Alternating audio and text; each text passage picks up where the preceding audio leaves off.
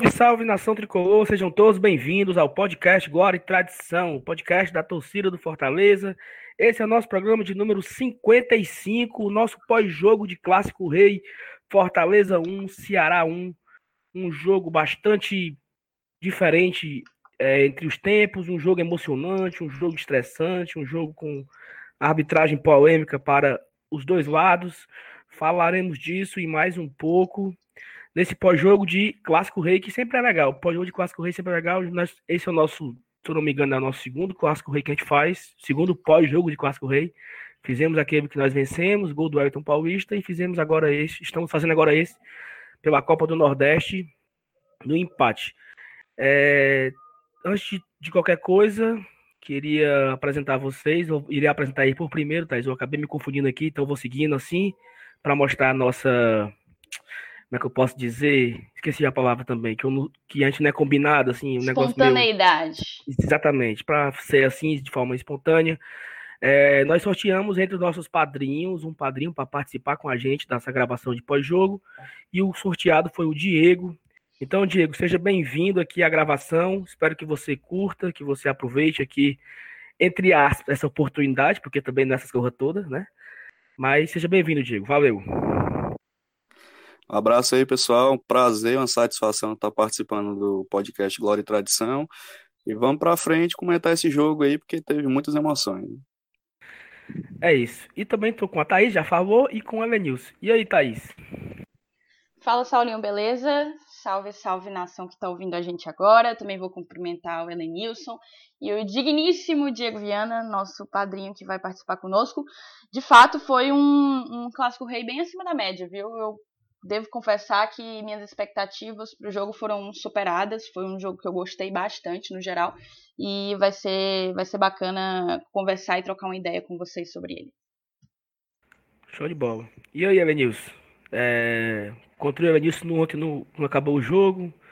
Na, na prisão, né? A gente tava na, preso. Na prisão 40, lá de 50 40 minutos, 40 é. minutos.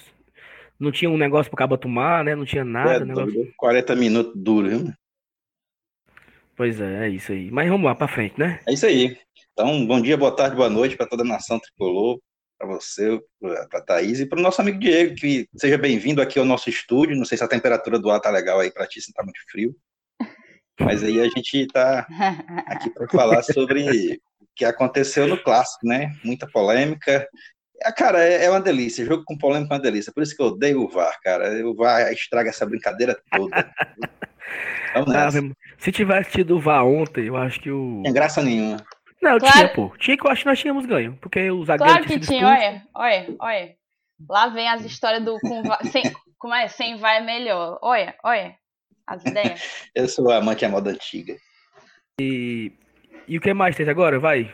Do padrinho, fala aí do padrinho. Não, só falar que ontem, é, porque já rolou uma, uma certa polêmica barra brincadeira no Twitter de que a gente passava pano para a diretoria porque ganhava cortesia é, para assistir o jogo do gramado, né? Falar para quem tá ouvindo a gente que pela primeira vez a gente ganhou cortesia, não foi do clube, não foi para assistir do gramado ainda. Mas você pode falar melhor, Saulo. Você e um padrinho nosso, Emanuel Meirelles, que também já participou do Glória e Tradição. A gente jura que não foi marmelada. Gravamos vídeo para provar isso. Mas o Emanuel foi sorteado para poder é, assistir ao jogo no camarote da Live FC, nosso parceiro oficial. Inclusive, muito obrigada, Live, por essa oportunidade. Você foi com ele, Saulo? Como é que foi a experiência? Pois é, a gente. Nós nos encontramos no restaurante, não vou propaganda aqui pro restaurante, porque ele não me paga nada. Mas nos encontramos no restaurante na Aldeota e tinha um espaço lá reservado. Eles também sortearam, acho que outros, entre aspas, né, influenciadores de torcida, que eu nem, nem nós nem somos isso aí, mas eh, nós somos convidados, segundo eles, porque nós somos o, o, o código mais utilizado para a inscrição do, da live. Não sei se é verdade, acredito que sim. Então, obrigado a você que se inscreveu lá, já é, seguindo o nosso código, para quem não sabe ainda, agora tradição 25. Você ganha 25% de desconto na sua inscrição. Nas na, duas na, primeiras mensalidades. Nas duas mensalidades da live, isso. E tinha algumas pessoas lá e tal, e tinha um espaço bacana, muita comida, bebida liberado. Eu cheguei tarde, vacilei, chegado mais cedo, o Emanuel curtiu mais. Saímos numa van, lá da Aldeota até o Castelão, nessa van, eram duas vans. E chegando lá no, no, no, estádio, fomos para o camarote. No camarote estava a Taça da Copa do Nordeste, estava o Zé Cabrito lá, que é o mascote. É um povo muito simpático, é um povo legal e tudo. Só que eu vou ser bem sincero. Na próxima vez eu não vou, não, tá? Na próxima vez a gente. Na próxima sou vai... eu que vou, meu chapa. Você é, vai mesmo. Você vai, ou outra pessoa vai, o Elenilson, o Felipe. Porque, rapaz, assistir, assistir clássico do lado de Canalense, meu amigo, é um negócio muito é, não dá para mim, sabe? Porque não dá para mim, não dá. Eu respeito a todos, mas eu tenho um pai, eu tenho amigos, eu tenho familiares que torcem Ceará. Mas dia de clássico rei é cada um do seu lado. Não, não, sou muito adepto a essa ideia, não, de dividir, não, sabe? E é muito ruim. Eu, eu é... vou te botar no camarote no dia de Fortaleza e Botafogo da Paraíba, ver se tu encontra um amigo teu por lá, nesse é, camarote. É, é, melhor, sabe? É melhor. É melhor do que, do que ficar num clássico, assim. Mas enfim, foi muito boa a, a experiência. O camarote super recheado de comida, bebida e, e à vontade, tudo muito legal. Mas obrigado à live, né, FC, pela essa oportunidade. Esperamos que tenha a próxima vez. É, como como, não, como não, não deve ter clássico rei na Copa do Nordeste na primeira fase, né? Talvez a gente se encontre aí na, numa semifinal ou final. É, se a live sortear de novo para, para um clássico, já estou aqui dizendo que eu não irei. Mas, enfim, entrando no nosso programa, Mas é no nosso ingrato, tema. Viu, bicho? Não, eu não sou ingrato, eu adorei. Só que eu não curto a vibe de ficar num, num local de um jogo do lado do Ceará. É ruim. É ruim tanto para mim quanto para ele, porque nada pior do que você um grito, você ouvir um grito de gol do rival num clássico. Mas é longe, né? É do outro lado. E o grito do seu lado. E o cara pulando com um copo de cerveja me dando um banho, assim, sabe? Então, enfim. É bom, mas é ruim também. E entrando no jogo, Thaís, né, sei que você anotou aí 50 páginas de números, estatísticas e, e possibilidades desse jogo. Começa por, começa por você aí a análise do jogo. Fortaleza 1, Ceará 1. Vai. Valeu, Saulinho. É, então, de fato, eu escrevi aqui um bocado, ó, os barulhinhos da página, os meninos ficaram meio surpresos quando eu passei as páginas, mas é porque escrevendo com letra garranchada acaba ocupando mais espaço. Vamos lá. É, enfim, como eu falei, como eu adiantei no início, eu achei que foi um jogo muito acima das expectativas, principalmente se a gente for considerar os últimos dois jogos do Fortaleza, né? O, a estreia do Fortaleza contra o Vitória, o time fez um, um, uma partida bem abaixo do esperado. É, o título do nosso programa, inclusive, tinha sido abaixo da, da expectativa, né? E eu poderia dizer, se a gente fosse seguir nesse, nessa linha, que o Clássico Rei, para mim, foi acima da, da expectativa. A gente também venceu do Calcaia uma vitória meio suada, vindo ali o gol, o gol que trouxe a vitória no finalzinho do jogo. Então, para mim, esse Clássico Rei é, destoou. Destoou bastante. E eu falo pelo Fortaleza e pelo Ceará também. O Ceará também fez uma boa partida. Mas ficando, é, tipo, analisando propriamente o tricolor de aço, é, eu fiquei muito satisfeita. A escalação me surpreendeu bastante, principalmente a escolha do Bruno Melo na zaga. E a primeira vez que o Mariano Vasquez foi titular com o time titular, né? Porque ele havia sido titular no jogo contra o Calcaia, mas ali era um time alternativo, um time reserva. E pela primeira vez a gente pode dizer que ele foi escolhido para começar iniciar a partida junto com o time titular é, na cabe da cabeça do Sene, né? E para mim, assim, o Carlinhos acabou indo para lateral esquerda, já que o Bruno veio para zaga, né? E para mim, eu não teria optado pelo Bruno na zaga. Eu vi a entrevista do Rogério no início do jogo dizendo que tinha optado pelo Bruno porque queria vencer, ia para cima e a saída de bola do Bruno seria melhor. Eu não vejo tantos problemas, não acho a saída de bola do Paulão, por exemplo, problemática. Gosto, acho que é um zagueiro com um bom passe. O Quinteiro já tem uma excelente saída de bola. Então, eu não sei se eu teria ido com o Bruno na zaga, porque para mim o Bruno é muito melhor do que o Carlinhos na lateral esquerda. Para mim, o Carlinhos foi um dos jogadores que, que enfim, que destoou negativamente ontem. E eu realmente não teria ido com o Bruno na zaga, eu teria ido com o Bruno na lateral. Tá aí, só, só para acrescentar uma coisa que eu comentei com o Emanuel ontem durante o jogo. Teve um. No primeiro tempo, uma, um lance bobo que não, não traz nenhum destaque assim na, na memória. Mas teve uma bola que ela veio girando da direita para a esquerda, e a bola, acho que ou caiu no pé do Felipe ou do Juninho, e ele deu de primeira no Bruno. Do que ela veio de primeira, o Bruno bateu bem rápido de primeira pro Carlinhos, e o Carlinhos avançou com ela, não conseguiu a jogada. É, isso é uma coisa que ficou claro ali, que ter um zagueiro esquerdo facilita com a jogada. Porque se fosse um, zagueiro direito, ele não teria como dar de uma forma tão precisa o passe para o Carlinhos, entendeu? ou para o Bruno, se estivesse na lateral. Porque o, o, o, zagueiro destro ele teria que virar o corpo para dar o passe. Então, assim, esse detalhe de, do zagueiro ter a perna canhota, para mim é fundamental. Para mim é, é assim, é, a prioridade que o Fortaleza tem em busca de um ponta, do dois pontas e tal, ele teria que ter tido a, a prioridade na, na busca um zagueiro canhoto. Porque mostrou ali uma, uma clara eficiência naquele passe. Só que assim, se, se fosse no caso dois Brunos Melo, né?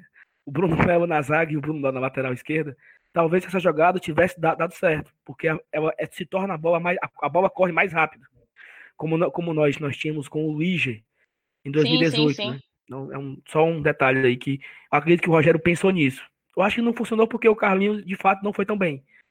Mas a, acho que a ideia dele era essa. Né? Não, concordo plenamente. Eu, e já vem um tempo que o Rogério vem batendo nessa tecla do zagueiro canhoto, né? Então, sem sombra de dúvida, seria um diferencial. Mas no contexto do jogo de ontem, eu não sei se escolhia. Se eu escolheria tal qual o Rogério. Mas não é à toa que o Rogério tá onde ele tá e eu tô aqui onde eu tô, analisando, né? E, enfim, não tenho a menor pretensão de, de apontar se Rogério acertou ou errou. Ele, inclusive, deu, falou na entrevista coletiva é, que ele acredita ter sido uma decisão acertada ter colocado o Bruno no, no, na zaga. Mas enfim, dando continuidade, é, o Fortaleza veio com uma formação um pouco diferente da que a gente está acostumado, que é o 4-2-4, por conta da escalação titular do Mariano Vasquez, né? O Mariano jogou ontem na posição é, de origem dele, digamos assim, como realmente como um meia, fazendo a transição de ataque com muita velocidade, bastante intensidade. É, então, com a bola, o Fortaleza se comportava em um 4-3-3. Sem a bola, eu às vezes percebia um 4-2-3-1 e um 4-4-2 né? Uma, o Fortaleza ele veio com uma consciência tática muito, muito, muito bacana, uma consciência do seu papel tático desde o início, né? E foi um time bastante organizado. Isso, isso me, me, me deu algum tipo de satisfação. E eu te digo, se a gente tivesse saído como derrotado, eu seguiria achando que a gente tinha feito um, uma partida bastante interessante. A gente estava fazendo a saída, aquela saída chamada saída de três, né? O Felipe ele estava subindo bastante. É, não foi uma nem duas vezes que a gente viu o Felipe chegando ali naquela no círculo do meio campo, né? Ele realmente foi um goleiro volante ontem, digamos assim. Os dois zagueiros estavam jogando desde o início, até para o Felipe poder entrar é, bem abertos, dando muita amplitude. Na verdade, é, no jogo do Fortaleza ontem, a amplitude a, a oportunidade pelos lados de abrir os espaços e abrir o campo o máximo possível, é, bem rente às linhas laterais, para mim foi um destaque da, da, da, do, da proposta tática do, do Fortaleza ontem. E, enfim, com os zagueiros abrindo bastante, os laterais conseguiam subir bastante e dar algum apoio posicional aos pontas. Isso foi bastante interessante. Juninho e Felipe ficavam pelo meio, prontos ali para receber a bola do, do Felipe Alves. E assim, eu comentei isso no jogo, no pós-jogo contra o Vitória, é, que quando Felipe e Juninho estão mal, o Fortaleza muito dificilmente vai fazer uma grande partida. É, o Juninho e o Felipe são um excelente termômetro do desempenho técnico do Fortaleza para mim, apesar da gente ter recebido várias opiniões de, de ouvintes dizendo que tanto que Felipe tinha sido o pior da partida, como que Juninho tinha sido o pior da partida. A gente fez um, uma enquete tanto no Twitter como no Instagram e muita gente é, mandou replies é, elegendo o Felipe e o Juninho como piores da partida. Para mim, eles foram muito bem na partida de ontem, principalmente o Felipe principalmente o Felipe. A importância do Juninho eu enxergo na bola parada. A gente teve dois lances muito importantes em que o o prazo, perdão, foi bastante exigido pelos pés do Juninho, é, batendo uma falta ali da, da, do lado esquerdo, né? Vamos dizer assim, na diagonal esquerda da área, batendo uma falta. Foram duas oportunidades e, e eu acho que o, a nossa dupla de volantes foi fez uma boa partida ontem, na minha humilde opinião. Depois eu vou querer, inclusive, ouvir a opinião de vocês é, sobre Felipe e Juninho.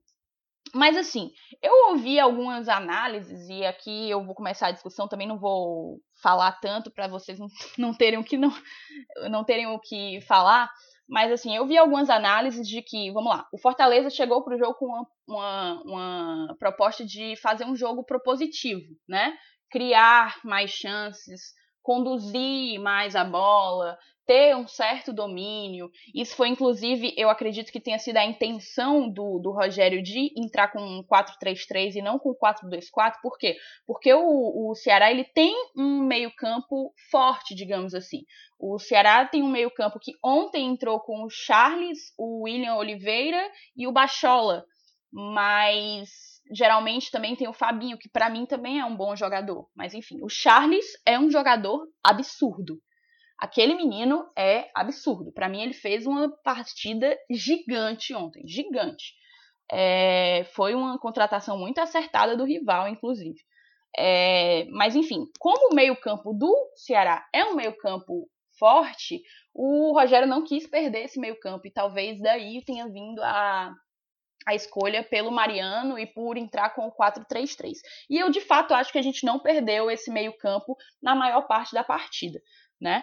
E, para mim, eu vi muitas análises dizendo que o Ceará estava com aquela proposta mais atrás, né, de um jogo mais reativo, esperando o erro do, do Fortaleza para poder sair em contra-ataque. Conseguiu alguns contra-ataques nessa proposta, é...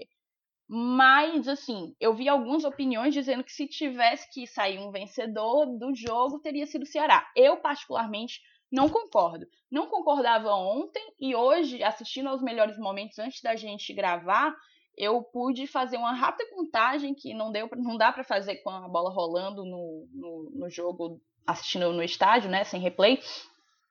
Mas eu contei seis grandes chances para o Fortaleza, cinco grandes chances para o Ceará. É, e nessas grandes chances eu incluo os gols também, né?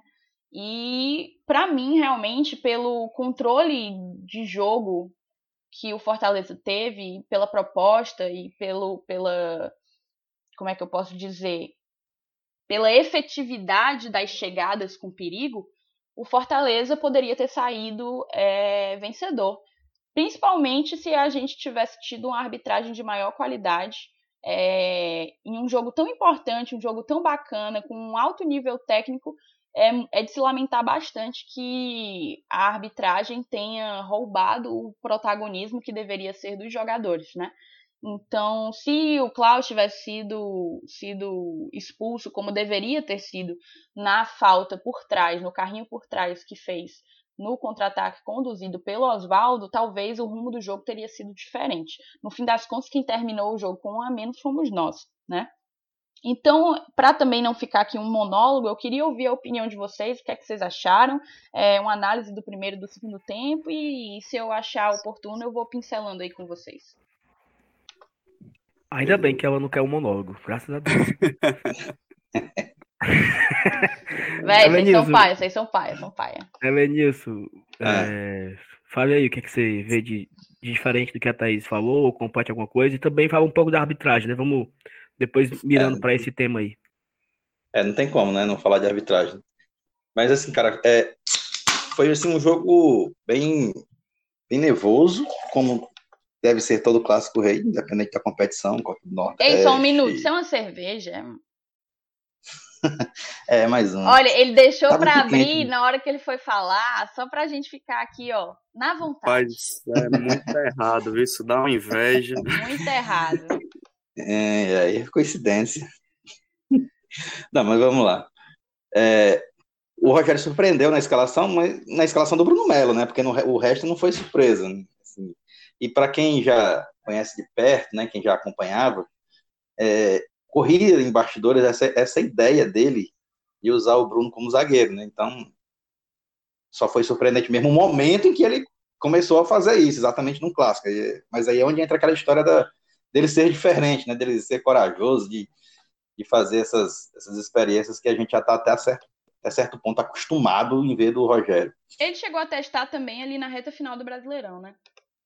É verdade. Então, assim, não é uma surpresa, tão surpresa assim. É, e, e, eu ainda, eu creio que ele ainda vai usar mais vezes o Bruno como zagueiro, cara. Eu acho que ele vai ter outras, outras partidas que a gente vai ver essa formação aí. E quando a bola começou a rolar, né, eu, eu até comentei lá com, tava assistindo com um amigo, cara, se a gente fizer, se a gente fizer 1 a 0 esse jogo aí vai se tornar bacana pra gente. Só que aí a gente consegue tomar um gol de escanteio, mais uma vez, né, um escanteio onde o, o, o cara praticamente se ajoelha, ele se ajo... só, só faltou se ajoelhar para cabecear a bola, né, não precisou nem pular, ele se ajoelhou praticamente para cabecear a bola no meio da nossa área, sem marcação, né, e fazer um a zero aí pronto. Aí quando, quando a gente começa a jogar com desvantagem no placar, aí muda, muda tudo de figura. Né? A gente já, já tem aquele psicológico de querer ir para frente, é, enquanto a gente via o rival tocando bolas laterais, bola para trás, sem pressão nenhuma, enquanto a gente não tem, pelo fato de estar tá perdendo, tem que arriscar um, um, um lançamento em profundidade, tem que arriscar um drible, e muitas vezes isso não dá certo, perde a posse de bola, perde a posse de bola, e assim vai. Então, se a gente não, não tem esse tempo perdido, podemos dizer assim, entre aspas, né, de, de jogar com um placar desfavorável, eu acho que o jogo teria sido mais bacana para nós. Mas assim, a gente tem que se acostumar com isso, até porque nem todo jogo é garantido que a gente não, não vai sair na, atrás do placar. Vai sair, muitas vezes vai sair atrás do placar e, vai, e, e valeu assim como experiência, entendeu? E, e eu acho que, que houve uma evolução, apesar da, da gente ter jogado só três partidas no ano, né, e com times diferentes, né, formações diferentes. Então, mesmo assim, a gente consegue ver uma evolução, né? É, tem jogadores que ainda estão meio travados, como o próprio Ederson. Eu acho que um grande período de inatividade dele, ele ainda vai precisar assim, de uns três ou quatro jogos para a gente poder voltar a ver aquela voluntariedade dele, aquela força que ele tinha, né? né e, e, que tem, na verdade, eu acho que ainda não não, não aflorou ainda por conta dessa, desse grande período de inatividade.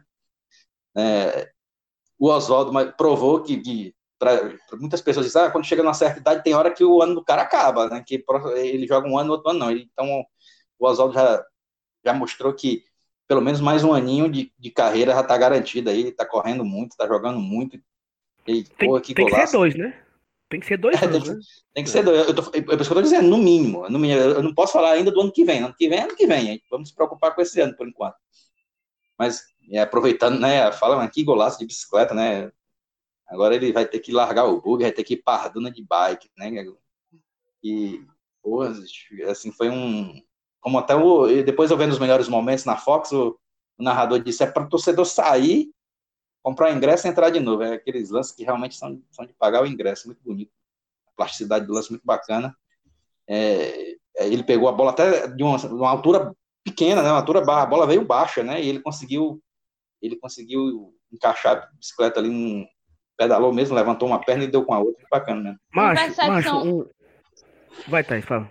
Uma percepção que eu tive é Vai que... Falar? Primeiro falar da roubada de bola Posso continuar sensacional... ou deu um no microfone? Não sei, a Thaís apareceu e sumiu. Mas você ia falar alguma coisa, Saulo, pode falar. Não, que, que eu ia falar que, assim, é, não, é muito, não é muito comum, né? Esses gols de bicicleta, né? Assim, se, a gente, se a gente lembrar aqui bem rápido, é, nós tivemos o gol esse ano, ano passado com o Paulão e em 2018 com o Gustavo. E antes desse, se eu não estou enganado, Elenilson, foi contra o, o Ceará, gol do Jailson, na final de 2012. Também foi não, contra o Ceará, não, não, não, não, não, Ele fez o dois, o Jailson fez dois, fez contra, contra o Salgueiro e contra o Confiança. Exatamente, perfeito, perfeito. Eu, eu, na, na, final ele fez foi de cabeça, não foi de bicicleta, não. Exatamente, Mas, assim, eu tava é... atrás do é... Falar também da roubada de bola do Mariano, daquele cruzamento que ele deu entre três jogadores, mas falando da plasticidade do Oswaldo, o que eu senti, eu tava ali bem naquela faixa de campo, é que ele teve bastante tempo quando eu digo bastante tempo, esse milésimo de segundo, né? Mas ele teve algum tempo, porque a bola viajou, é, para pensar em como ele fazia e o timing em como que ele ia fazer aquele lance. E o timing do Oswaldo foi um absurdo, muito característico do talento que ele tem. Um jogador que não tem talento, que não tem a experiência que o Oswaldo tem, dificilmente acertaria aquele lance. Exatamente. E ele, fez, e ele fez uma bicicleta abaixo, assim, da altura que normalmente se dá, né? Tipo, deu uma baixada e encaixou certinho no canto ali para fazer o gol. Também o cara tem um time rápido para poder perceber isso. É isso. E, e, e, e, às vezes a pessoa diz, ah, foi, foi baixa, a bicicleta foi baixa, mas é, o cara é mais difícil do que lá em cima. Mais difícil porque lá em cima você joga o corpo e pedala livre.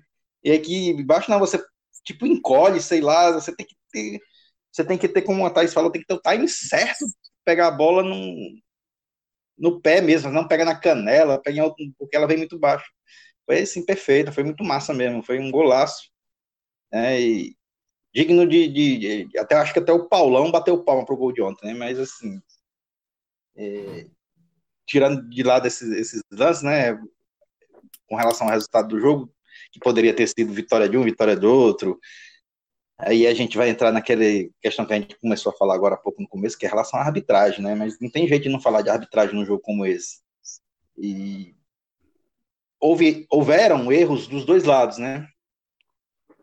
Juiz errou. No... Se bem que, cara, eu tava ali na prêmio, na linha, eu tava no, no lado do ataque do Ceará, né, onde aconteceu o lance e coincidentemente eu tava na linha, na linha mesmo do lance lá, e eu, particularmente, na hora eu tive, eu tive impressão de impedimento, mas só impressão, não tive certeza mesmo. Aí eu comecei a olhar nos grupos, e algumas pessoas falaram que estava legal, mas assim, eu fiquei assim, pô, eu tive uma impressão de mas tudo bem, tá legal, mas na televisão eu ainda nem vi ainda esse lance, Pra ter certeza. Não, mas tem assim, é, é bem 50 metros na, atrás, mano. É, é né? Tá tranquilo. É, tá tranquilo ali, total. Ali foi um erro crasso do. do, do pois é. Aí eu, eu, eu, até comentei na, na hora da marcação do pênalti, porque pô, não tinha como marcar aquele pênalti. O cara, o cara em cima do, do, do, outro, né? O atacante, o Rodrigão, em cima do quinteiro, muito perto. Isso já é um critério que abona a marcação do pênalti. E, o Quinteiro com, a, com, o braço colado ao corpo, praticamente. É outro critério que abona a marcação do pênalti. E mesmo assim ele marcou. Eu falei, cara, eu tenho certeza que esse árbitro tá sabendo que, que errou no lance lá da, do impedimento dos caras, porque para marcar esse pênalti aí não tem jeito. Ele, ele compensou. E ainda Mas tem aí... o lance da, da penalidade dupla, né? Porque se é pênalti, você não pode dar expulsão, porque são duas penalidades. Isso também é, é uma nova regra da FIFA aí, Não, mas todo Saulinho, mas eu também achava isso, inclusive troquei essa ideia com alguns amigos ontem, mas ontem, preparando um pouco da minha pauta para hoje, eu fui ler o livro de regras da, da CBF com as novas orientações e mão na bola é, deliberada é tipo, mão na bola para impedir gol ou chance clara de gol é passível de punição com cartão vermelho. É a única é a única excepcionalidade. É diferente, por exemplo, de um carrinho no, na área. Mas no caso da mão na bola, é passível de punição com cartão vermelho. Eu não acho que foi é, mão na bola. Ali a bola, o, não sei, talvez o, o Quinteiro só tivesse conseguido escapar se ele não tivesse um braço mas eu não achei que ele quis aumentar o espaço, né? É, também não achei que houve movimento antinatural, nada disso. Para mim não era para haver a marcação do pênalti. Mas se o árbitro entendeu que o Quinteiro quis aumentar o espaço, é, quis impedir um gol ou uma chance clara de gol, caberia sim a punição com cartão vermelho. É, até porque ele tinha que fazer isso mesmo, porque Senão ele entrava em contradição, né? se ele marcou o pênalti no lance daquele, é porque ele entendeu que o cara meteu a mão na bola. Se ele meteu a mão na bola, então tem que expulsar. Então, acho que ele foi é, coerente com a regra, podemos dizer assim, não coerente com, com o, o, ato propriamente dito.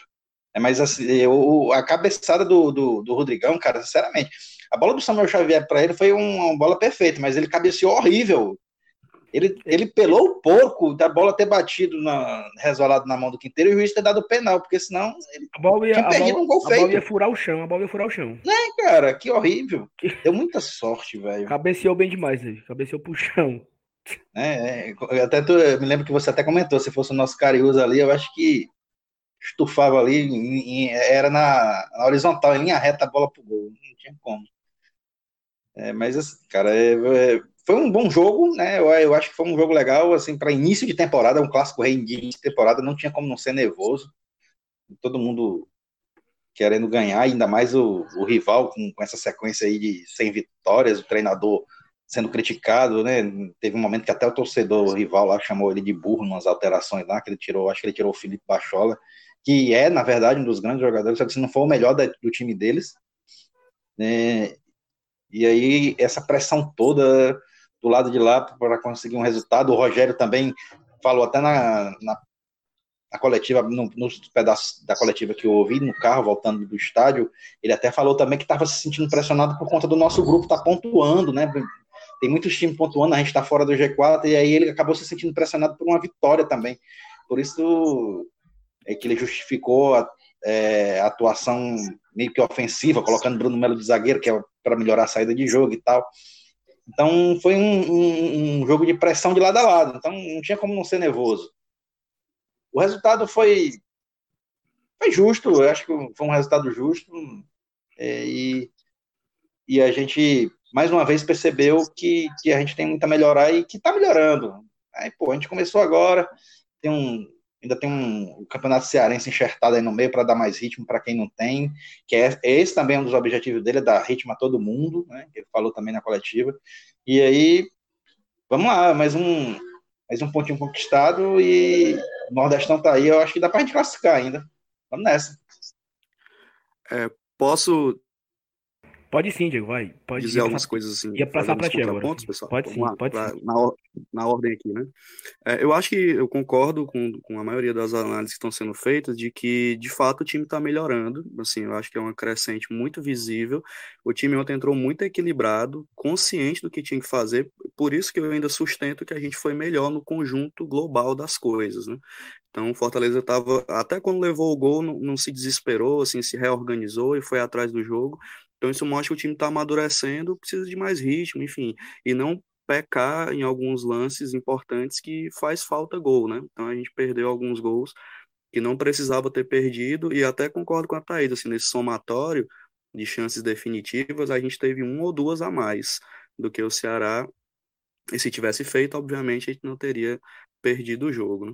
Sobre o, o Bruno Melo, o Rogério sustenta na entrevista de que é como a Thaís disse, né, que melhora a qualidade de passe, na né, transição de passe para atacar, e ele queria vencer o jogo e queria dar mais velocidade naquele setor. E ele disse que já fez isso em outras duas vezes e considerou que foi uma estratégia acertada, né? Então, eu acho que o Elenius falou tem, tem sentido de que existe grande possibilidade dele repetir isso em outros jogos, né? Então, é, é uma estratégia que ele considera uma estratégia de segurança. Outra coisa que me chamou a atenção no, no, gol do Ceará foi assim, a nossa zaga caiu numa jogada antiga, né, que o Luiz Otávio fez muito bem. Ele puxou quase toda a marcação quando ele correu e não ficou ninguém para marcar o Klaus, né? Tipo, tinha três jogadores junto com o Luiz Otávio. O pessoal se preocupou tanto com ele que esqueceu do resto do time do Ceará que estava atrás. E aí o cara botou a bola para dentro sozinho, é, como o Elenilson disse, se abaixou para cabecear, assim, só, né? Então foi um, uma bobeira grande, bobeira parecida, inclusive, na cabeçada que o Sobis deu, que foi na trave, né? Então acho que no jogo aéreo a gente tem que se preocupar um pouco em dar uma, uma regulada, uma melhorada, porque a gente leva ou, ou fica muito próximo de levar gols de uma forma assim, né? Por cima, e a nossa zaga não está muito bacana é, nesse sentido. E eu acho que, é, do ponto de vista também do, da qualidade do jogo, a gente estava bem, e aí no debate aí, Juninho, Felipe, né, eu penso que o Juninho ontem foi muito mal, por ele estava errando coisas que ele não erra normalmente, passes que ele não erra, transições que ele não erra, e o Felipe errou menos que ele, né, tava mais equilibrado, tava mais, deu mais assistências nas subidas, Aí eu penso que nesse sentido o Juninho Felipe, o Juninho foi um pouco pior do que o, o Felipe. O Felipe deu uma equilibrada nos passes. Depois eu fui ver de novo os melhores momentos e eu achei que foi mesmo isso. Assim, ele dava um equilíbrio ali no meio.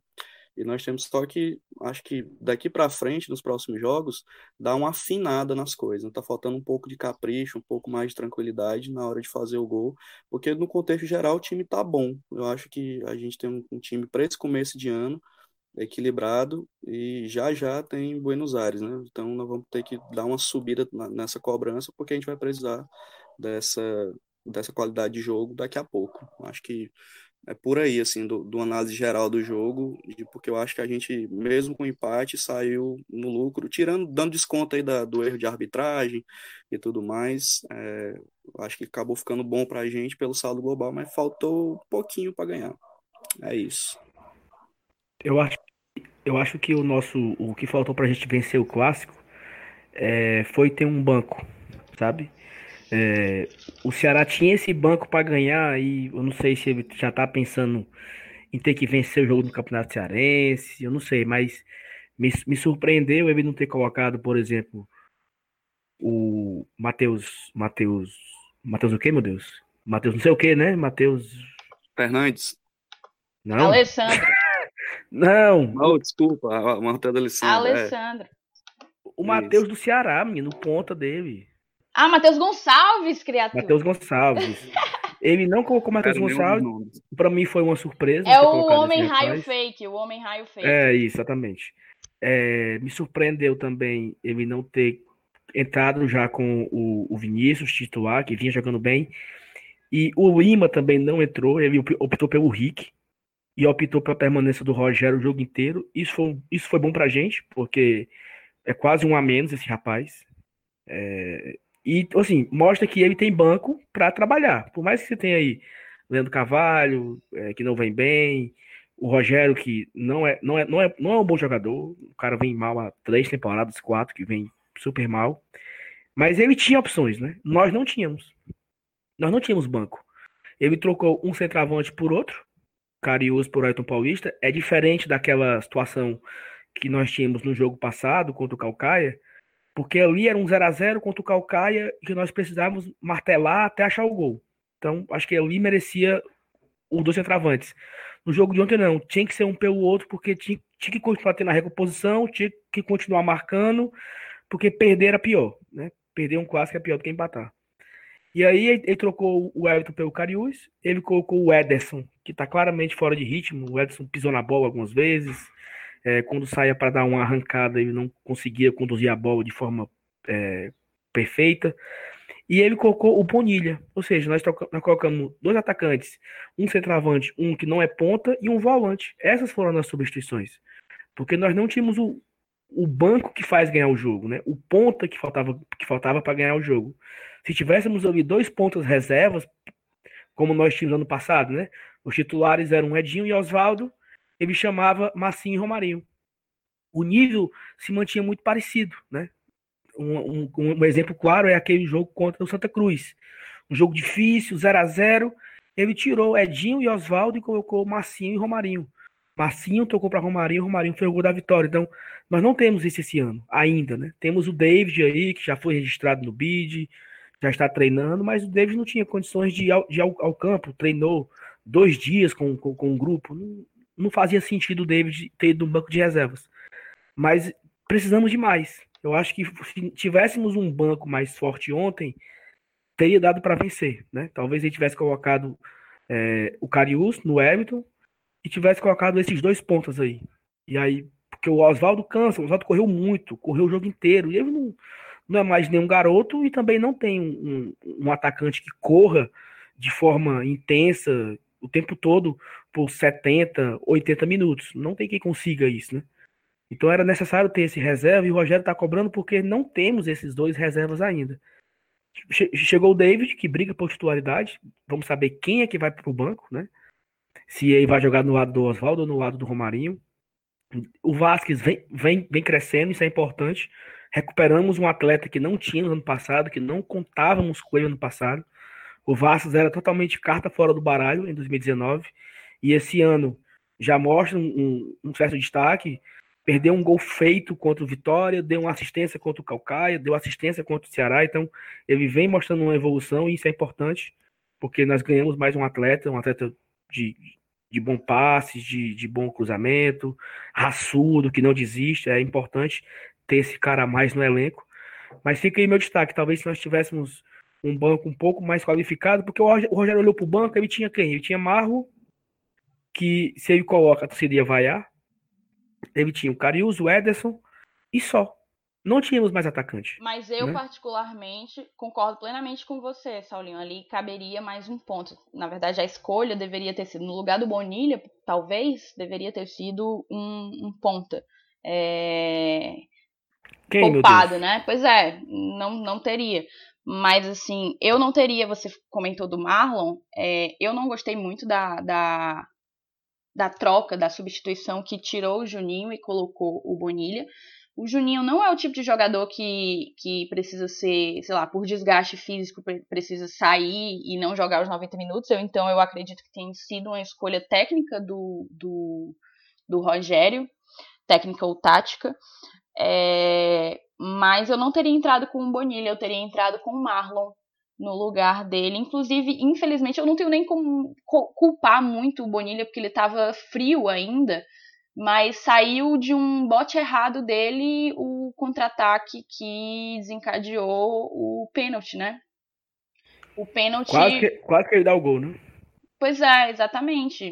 Na verdade, se, se Felipe não tivesse defendido, talvez a bronca teria caído para cima do, do Bonilha. Assim, foi um erro, inequivocamente, mas ele estava frio, então não tem também como, é, enfim, detonar o jogador. Mas eu não teria feito a escolha por ele, eu teria entrado. Se tivesse que tirar o Juninho, eu teria entrado com o Marlon. O, o Fortaleza de, de 2019, ele tinha um, um erro que eu ficava maluco no estádio. Porque ele não faz falta. Você tem aí a limitação intelectual do menino Carlinhos, que às vezes ele faz uma bobagem desnecessária e leva um cartão amarelo e futuramente vai levar outro e vai ser expulso. Mas o Fortaleza não tem o costume de parar a jogada. Ele não puxa a camisa, ele não faz aquela falta pro cara não sair no contra-ataque. Pela visão que eu tava, eu não tenho certeza, mas na hora que o Bonilha perde, porra, puxa a camisa, entendeu? Não deixa o cara correr, porque aí foi pênalti. E ano passado na Série A tivemos essa situação várias vezes. No primeiro clássico rei da Série A, o Romarinho perde uma bola na ponta, o Romarinho perdeu a bola, puxa a camisa, faz a falta para a jogada. Não, deixa o cara correr com a bola e aí gol. Contra o São Paulo do mesmo jeito. Na hora que, que o rapaz perdeu a bola lá, puxa a camisa do Hernandes e pronto. Não vai brigar na carreira. Porque aí o, o, o Roger Cavalho caiu, gol.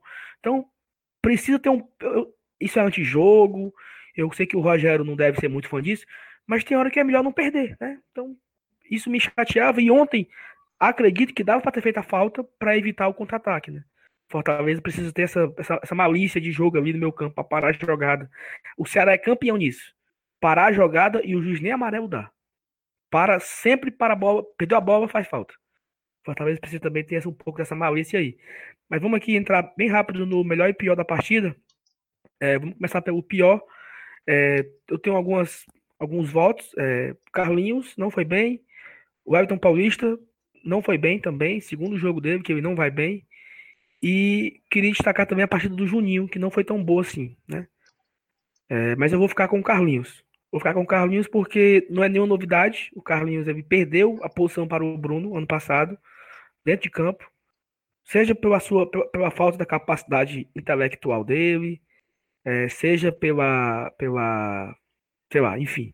Meu voto é no, é no Carlinhos. Diego, vai você logo. Quem você achou o pior da partida?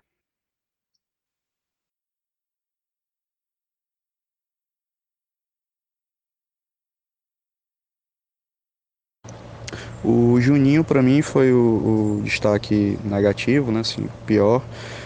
Não porque ele fez uma péssima partida, mas porque ele errou muito coisas que eles não costumam errar, né? Assim, errou assistências, errou passes, deu alguns contra-ataques, então eu acho que ele estava bem abaixo do que ele costuma dar. Então, assim, é, é difícil dizer quem foi o pior, porque o time jogou bem no conjunto, mas ele ficou bem abaixo do que normalmente a gente vê. Então, para mim, o destaque negativo nesse jogo foi o Juninho. Um voto para o Carlinhos, um voto para o Juninho. E tu, Elenilson? Dê seu voto aí do pior da partida.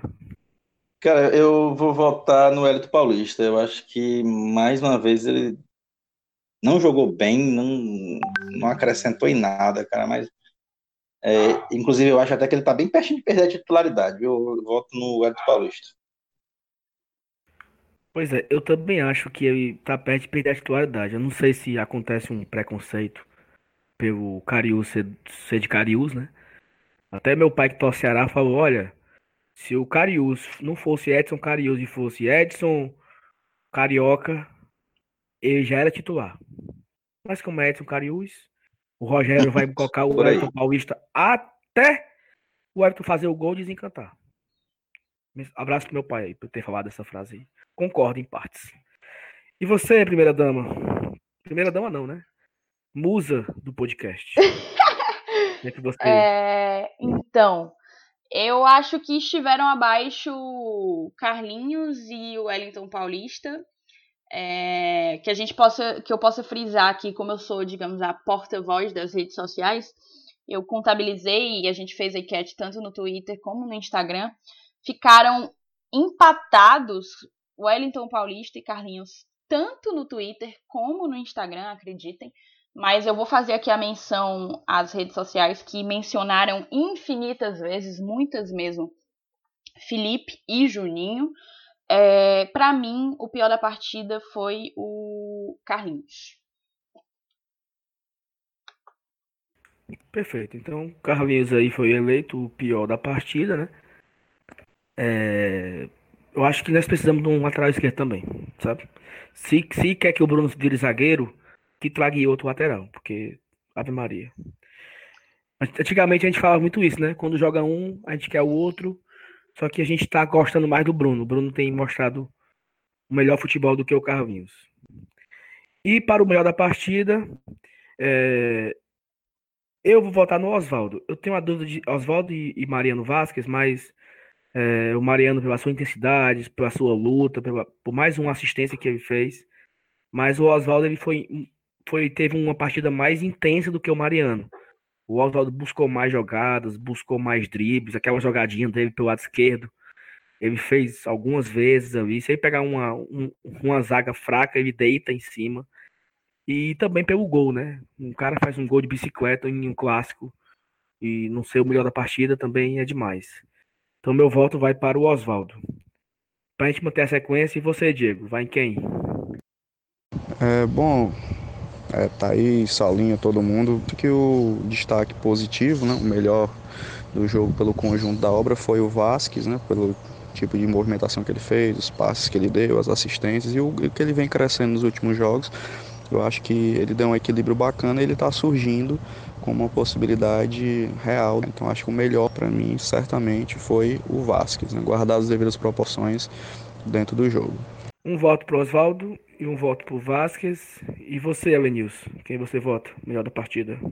Cara, eu tinha tudo para votar no Oswaldo, velho, mas aí o cara faz gol de bicicleta, não tinha como não votar nele. Aí o Felipe Alves me inventa de pegar um pênalti no último lance do jogo. Cara, eu vou de Felipe Alves. Pela, pela terceira vez, né? A gente vai com três votos diferentes, tanto na, na pior como na melhor. Pra vai, eu decidir, né? Vamos decidir aqui mais uma vez, Exatamente, claramente. Mais uma decisão aí. Então, é... aqui o, o voto é o voto que pesa mais, né? Nada, nada mais natural que, que caiba a mim decidir, não é não? é, mas enfim, o gostei bastante do Mariano, bastante, muito mesmo. É, vacilei, inclusive, fazendo a enquete colocando o Romarinho no lugar do Mariano. Geralmente essas enquetes eu faço muito rápido e, e acabou passando batido para mim. Mas o Mariano vem numa sequência muito boa, duas, duas é, assistências seguidas e duas assistências vindas de cruzamento. Ele cruza muito bem o Mariano. Para mim, o cruzamento dele entre os três jogadores do Ceará é, é, mostra que o menino tem talento e só precisa ser lapidado, ganhar mais oportunidades e ganhar mais confiança. Mas é, a gente tem que mencionar aqui o, Oswaldo, claro. É, gols de bicicleta sempre ficam para a história. Mas, assim, é, também queria fazer uma menção honrosa ao Felipe, tá? É, eu, particularmente, realmente gostei bastante do Felipe. E posso, muita gente vai discordar de mim, mas gostei. A galera na internet votou como o melhor da partida o Felipe Alves, com uma ligeira vantagem. Mas muita gente mencionando Mariano Vasquez. Muita gente mesmo. É, eu vou votar no Felipe Alves, porque foi o Felipe Alves que fez com que a gente saísse do Clássico Rei pontuando. É, se ele não tivesse tido a frieza que lhe é característica e não tivesse pegado aquele pênalti, mais um pênalti que ele pega, né? É, a gente teria saído derrotado. Então, Felipe Alves, melhor da partida. Então, Felipe Alves também foi votado aqui, foi eleito. Eu lembro que o, o, o Argel, né, o técnico do Ceará, falou ontem que Forta jogou tudo atrás, não sei o que. Teve vários momentos que o Felipe jogou de volante, né? O Felipe, Alves, no caso. O Felipe Alves era o nosso primeiro homem no meio-campo. Então. Não, e teve uma é... situação que me chamou bastante atenção, que em uma das, das subidas do Felipe, digamos assim, é, o Sob está meio que tentando marcá-lo, é, fazer alguma pressão, e o Sobis pede para o jogador que estava do lado direito, né? Eu não lembro bem quem era o jogador, imagino que seja o Rogério, não tenho certeza. Mas o, o Sobis pede para o cara subir para marcar pressão junto com o Sobis no Felipe. E o cara não consegue porque o cara tá dando. tá marcando o, o zagueiro. Que eu acho que era o próprio Bruno Quinte... Melo. Era não, o Quinteiro, era... não? Não, era o nosso zagueiro esquerdo. Era o próprio Bruno. Bruno Melo. Então, tipo, mostrava como o Felipe estava ali de peça fundamental, porque é, a própria pressão nele estava complicada pela maneira como o restante do time estava postado, esperando pela saída de bola dele. Então, interessantíssima a forma como o Felipe jogou é, no, no Clássico Rei. E não é nenhuma novidade, né? O Felipe é um a mais em campo é uma, uma, uma, opção que nós temos de jogar com um a mais todos os jogos, né? Isso é importantíssimo. Então é isso. Pior em campo foi quem? Foi o Carlinhos? Foi, né? Carlinhos. Pior em campo, Carlinhos. Melhor em campo, Felipe Alves. Fortaleza 1, Menção Ceará 1. honrosa para Mariano Vasquez e Wellington Paulista. E menção desonrosa para Wellington Paulista. E honrosa também para Oswaldo, pelo gol de bicicleta. É... O Diego deu um probleminha, não vai conseguir se despedir da gente, mas Diego, obrigado pela sua participação. Acabou que caiu aqui a internet dele, não deu para continuar. É, é, isso, acho que o jogo foi, foi importante pra gente manter. Agora, como o Vinícius falou, é importante pontuar, né? Fortaleza hoje é o sexto colocado do grupo dele, tá fora do G4. É, vamos ter uma sequência agora de jogos bastante complicadas aí, de viagens. Para ter uma noção, nós vamos sair de Buenos Aires para Imperatriz do Maranhão. A sequência é essa: joga quinta-feira contra, contra o Independente, joga segunda-feira contra o Imperatriz, lá em Imperatriz, no Maranhão. Então, é, teremos uma sequência de jogos de Copa do Nordeste. Sábado que vem tem Santa Cruz. Nessa segunda-feira vai ter o Imperatriz. No sábado tem o Náutico. Então, assim, é, jogo atrás de jogo agora. Vai ser bem puxado pra gente aí, mas é, enfim, vamos acreditar que vai chegar mais reforços e que precisa qualificar esse elenco. Falam bem rápido do Campeonato Cearense. Nessa quarta-feira nós enfrentaremos o Atlético Cearense. É, como nós fizemos isso no, na semana passada, a gente não sabe muito bem desse Atlético. Eu, particularmente, não sei nada desse Atlético. Eu sei que o técnico é o Raimundinho, que é técnico do Floresta. E só sei isso. É, Vinícius, é, confere o técnico do, do, do Atlético Cearense é o Raimundinho ainda? Mas eu acho é, que né? ainda é, viu? Eu também não tô muito afeito. A gente começa a se preocupar com assistir jogo de campeonato argentino, aí deixou, deixou a primeira fase do campeonato cearense de lado. É, mas a gente precisa, precisa dar uma, valorizar mais o, o manjadinho, né? O manjadinho é importante. Mas é isso, quarta-feira, às 8h30, se eu não estiver enganado, Fortaleza e Atlético Cearense no, na Arena Castelão, é um jogo importante. Acredito que o Fortaleza vai com um time bastante misto. Parecido Oito horas, foi... tá? Oito horas. Oito horas, né? Parecido com o que foi contra o, o Calcaia, né? Deve ir Boeck ou Max. É, a Thaís falou um ponto aqui no off. Rogério, na coletiva do jogo do Calcaia, ele falou que não tem mais isso de um joga uma competição, o outro joga outra, né? Ele quer também usar o Max. Então acho que a briga do Boeck hoje é com o Max para ver quem é o reserva do Felipe Alves, né? É, eu acho que deve ir de Boeck, Tinga. Eu acho que ele vai de Quinteiro, porque o Quinteiro não joga contra o Santa Cruz, porque foi expulso. Não acho que o Quinteiro joga essa partida, acredito, né? Então ele vai de Boeck, Tinga, Quinteiro, João Paulo, Bruno Melo ou Carlinhos, é, Michel e Bonilha, duplo de volantes. E no ataque ele deve ir de Marlon ou Mariano. Acho que o Mariano deve ser poupado, porque jogou duas partidas seguidas. Marlon, certamente, de um lado. É... Ederson, Edson Cariús. E aí eu não sei se ele vai de Romarinho ou Oswaldo, ou tentar algum menino da base, ou fazer alguma. alguma ou jogar com três, com três volantes, como ele jogou, né? Jogou com Derlei, Bonilha e Michel contra o Calcaia. Deve ser isso. Derlei, Bonilha e Michel. Marlon, Ederson e Edson Cariús. Acredito que é esse time que ele deve colocar em campo contra o, o Atlético Cearense. E vocês concordam, discordam, para a gente encerrar bem rápido aqui e partir para a próxima. Só assina embaixo. Perfeito. Tranquilo. Então pronto, então é isso. Obrigado a todos que nos acompanharam até aqui. É, queríamos que esse pós-jogo tivesse de vitória. Não fize... Já fizemos pós-jogo de vitória, né? O vitória contra o Calcaia. Tô esquecendo Ai, aqui. Cambaiado. É isso. Então, até a próxima. Teremos um pós-jogo de Fortaleza e Atlético Cearense.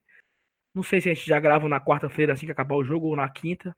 Vamos tentar fazer na quarta logo, que já fica quentinho ali pós-jogo. E sábado tem Copa do Nordeste, Santa Cruz. E quinta-feira que vem, amigos, dia 13 de fevereiro, diretamente de Avejaneda, Buenos Aires, Argentina, Independente Fortaleza, um jogo bastante esperado. A gente espera fazer um conteúdo bem legal direto da Argentina.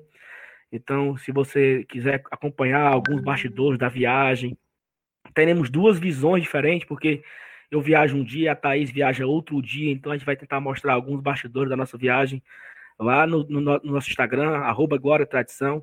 Acompanha lá que vai ser bem legal. A gente vai tentar fazer algumas coisas interessantes direto da Argentina, pré-jogo, pós-jogo, é... enfim. Vamos tentar fazer uma coisa legal. Valeu, abraço a todos, saudações tricolores. Até a próxima. Tchau, tchau, moçada. Saudações tricolores. Valeu.